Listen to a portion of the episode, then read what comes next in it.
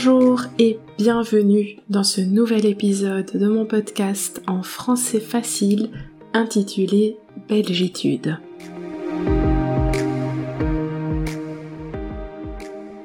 Ce podcast est pour toi si tu apprends le français ou si tu veux découvrir la Belgique. Mon objectif est de t'aider à apprendre le français et de te partager ma culture. Si tu souhaites lire la transcription de ces podcasts, rendez-vous sur mon site internet www.bruxellesj'arrive.be. Tu peux aussi soutenir mon travail en likant ou en partageant cet épisode. Dans l'épisode 8, je t'ai parlé du système scolaire belge et je me suis arrêtée à l'enseignement obligatoire. Aujourd'hui, je termine l'aperçu et je te parle du système d'enseignement supérieur en Belgique. Je te parlerai tout d'abord des différentes options qui existent, puis je te parlerai du folklore étudiant et enfin de l'enseignement pour les adultes. Commençons par le commencement. Pour accéder à l'enseignement supérieur, rappelle-toi, il est nécessaire d'avoir un diplôme de secondaire appelé le CESS. C'est un peu l'équivalent belge du bac français. Pour les étudiants qui ont ce diplôme et qui veulent suivre des études supérieures, il y a plusieurs possibilités en Belgique. L'enseignement universitaire et non universitaire, et l'enseignement de type court ou de type long. L'enseignement de type court permet d'obtenir un bachelier, c'est-à-dire un diplôme obtenu après trois ans d'études, et l'enseignement de type long permet d'obtenir un master après cinq ans d'études.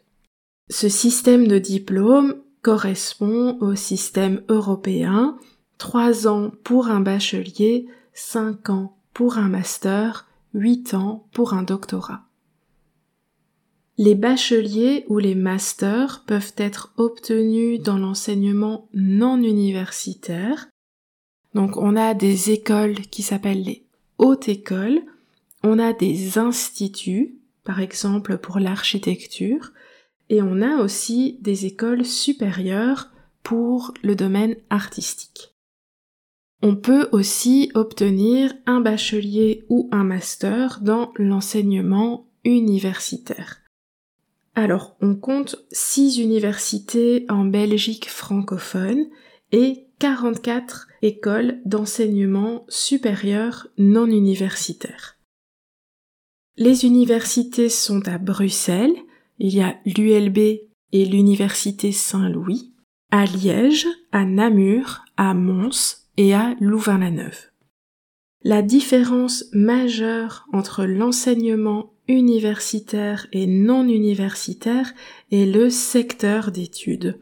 Les bacheliers en haute école ont souvent une orientation plus pratique, par exemple les sciences infirmières ou l'enseignement, tandis que l'université permet de développer des connaissances plus théoriques ou d'aller vers la recherche.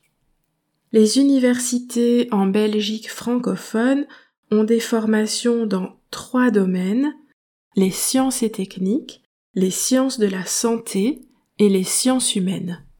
Une autre différence avec les hautes écoles est le coût des études. En Belgique, le Minerval, c'est-à-dire le, prix des droits d'inscription, Minerval, c'est un mot belge, tu ne l'entendras pas en France. Euh, ce Minerval est beaucoup plus élevé pour l'université que pour les hautes écoles. Juste l'inscription à l'université peut coûter pas loin de 1000 euros par année académique. en comparaison avec la France, où l'université est accessible au plus grand nombre parce qu'elle n'est vraiment pas très chère, aller à l'université en Belgique est un marqueur social. Autre chose, il y a une vie estudiantine folklorique assez importante dans les universités belges. il existe encore aujourd'hui des systèmes de parrainage ou d'intronisation des nouveaux étudiants. On les appelle des baptêmes étudiants. En France, on parle de bizutage et il me semble que c'est interdit. En Belgique, ça a une grande importance. Ce sont en fait des activités rituelles qui permettent aux nouveaux, qu'on appelle les bleus, d'être introduits dans des groupes appelés cercles étudiants. C'est un folklore vraiment très présent en Belgique, notamment à l'ULB, l'université de Bruxelles, où on fête la Saint-V à la fin du mois de novembre. C'est la fête de la fondation de l'université par Verhagen, d'où le nom Saint-V. Mais ce folklore est aussi très présent, par exemple, à Louvain-la-Neuve. C'est un folklore qui est parfois critiqué car il y a régulièrement des abus ou des accidents liés à une forte consommation d'alcool, mais il reste un élément caractéristique de la vie universitaire belge. Dans cet épisode, je voulais aussi te parler rapidement de la ville de Louvain-la-Neuve, qui est particulière. Si tu es déjà allé à Louvain-la-Neuve, tu as probablement remarqué que cette ville est assez différente des autres villes belges. En fait, c'est une ville très récente. Elle a été construite dans les années 70 suite à une crise politique qui a entraîné la scission, donc la séparation de l'université de Louvain. À l'origine, l'université de Louvain, donc Leuven en néerlandais, était bilingue, mais une crise politique appelée l'affaire de Louvain a entraîné la séparation de la partie francophone et de la partie néerlandophone.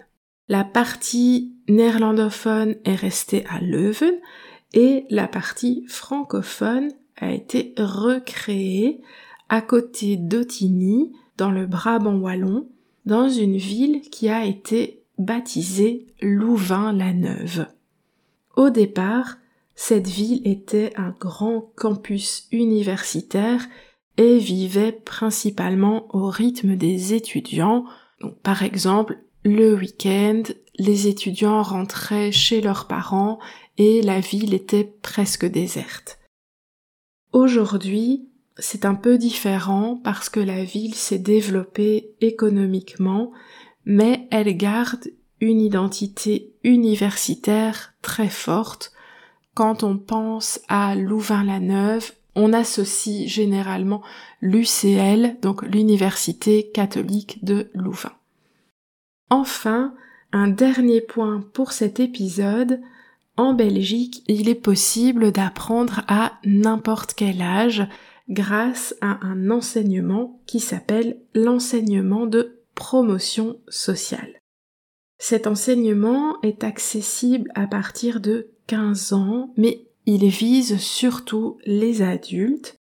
Alors souvent, l'enseignement de promotion sociale organise des cours du soir et il est très connu pour les cours de langue tu as peut-être d'ailleurs suivi des cours de français dans une école de promotion sociale.